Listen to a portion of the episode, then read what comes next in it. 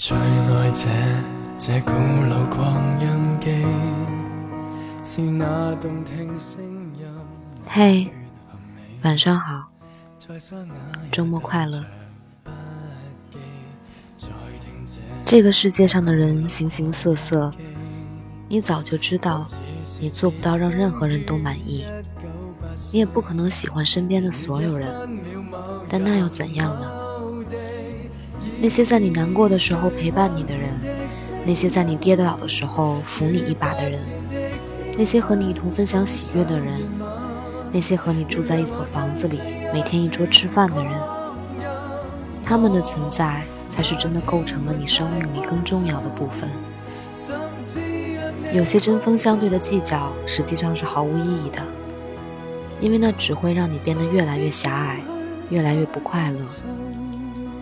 对于那些你不喜欢的人，其实你没必要过多的抱怨或者仇恨，你只需要默不作声的远离，因为相比他们，你应该把关注点多放在那些你爱的人和你喜欢做的事上。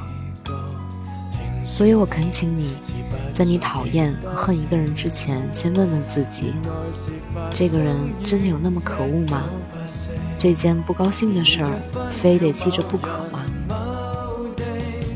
你要知道，生活不是武侠小说，没有那么多人关注你的恩恩怨怨。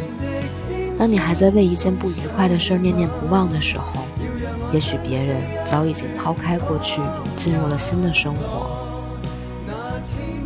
我记得那个大病初愈的朋友告诉你，生活充满了变数，要对自己好一点。你也记得前不久回家，发现隔壁那个原本老当益壮的爷爷已经不在了，而妈妈感慨地跟你说：“人这辈子啊，短短几十年，能活得开心就比什么都好。可能真的要经历过一些事，你才会发现。”本末倒置真的是一件很不划算的做法。你总说身边有太多的不如意，可你忽略了很重要的一点：你原本是可以过得很快乐的。在我们往前走的路上，总会遇到一些不愉快，这些都是不可避免的。但如何消化和处理，却是可以你自己决定的。这个世界本就没有从未受过伤的人。只是有人耿耿于怀，而有人懂得取舍。归根结底，不过是选择的不同。但这样的不同，让我们的心情有了好坏之分，也让我们的生活质量有了高低之分。当你的心态不同了，很多事情也就会跟着变得不同。其实有时候你可以忘记一些不愉快的事情，其实你也可以原谅那些偶尔的不美好。如果这样能让自己过得更轻松，那为什么不呢？已经过去的那些事儿，就不要再反复的翻出来咀嚼了。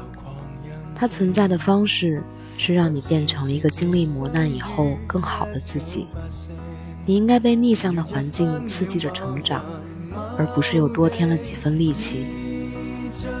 比起学会如何去回击伤害，我希望你更能懂得在伤害到来之前，有效的去预防和避免，也能在伤害造成之后，让它尽早的过去，不要耽误你当下的生活。勇敢的心里有句话说：所有的人都会死，但并不是每个人都活得有意义。实际你我都会让自己很心累，也很无语的时候。实际我们也都觉得抱怨一下，发发牢骚，情绪会好很多。但还是尽量不要把这种坏情绪反复带给身边的人，因为没有几个人愿意一直听你说不开心的事情。快速的自我消化并解决问题，才是你最该学会的事情。在和朋友难得的聚会里。我希望你可以分享一些更有意义的事情，而不只是一味的倾诉和吐槽。在和家人不多的相处里，希望你可以聊一聊开心的事情，而不是在他们面前反复诉苦。在一辈子短短的几十年里，也希望你把更多的目光放在爱你的人和你爱的人身上。希望你把更多的脑容量用来记忆那些生命中更美好的时刻。而那些无关紧要的，就让它随风去吧。你要记得，只有放下了恨，心里才有足够的位置去保存爱。